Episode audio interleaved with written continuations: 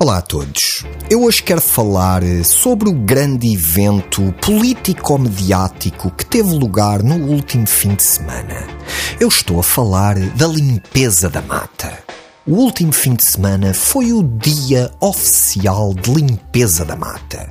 Eu vi Marcelo a limpar a mata.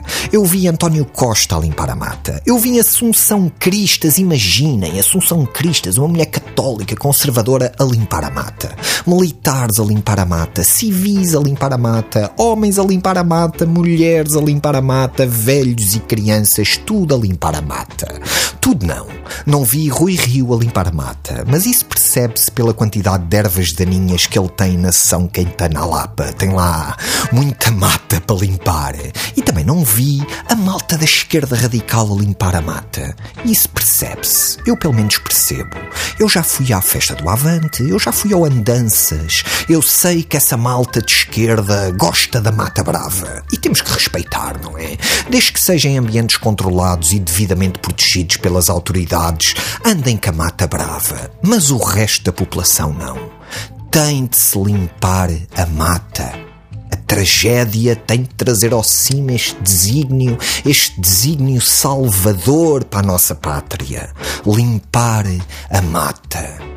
Eu tranquilinho a ver isto na televisão, comecei-me a sentir impelido a limpar também eu a mata.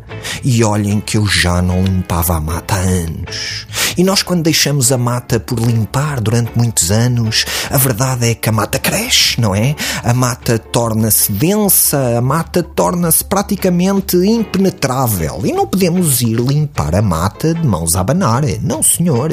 Temos que meter umas luvas, um capacete, uns óculos, um fato de macaco, uma rebarbadora elétrica e aí sim estamos preparados para limpar a mata.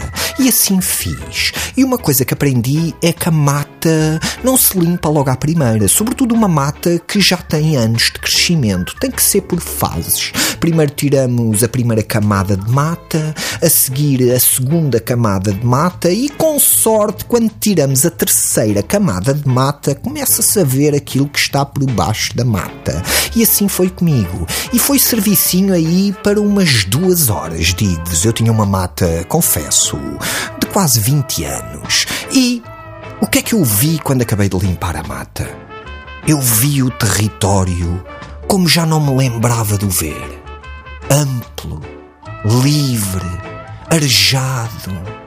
E uma das vantagens de limpar a mata é que depois da mata limpa, aquilo que nós temos no território ocupado pela mata parece maior. E isso fez-me sentir bem. Portanto, aqui vos aconselho: sejam novos, sejam velhos, em qualquer que seja o local, vamos todos limpar a mata pelo nosso Portugal. Adeus e até para a semana.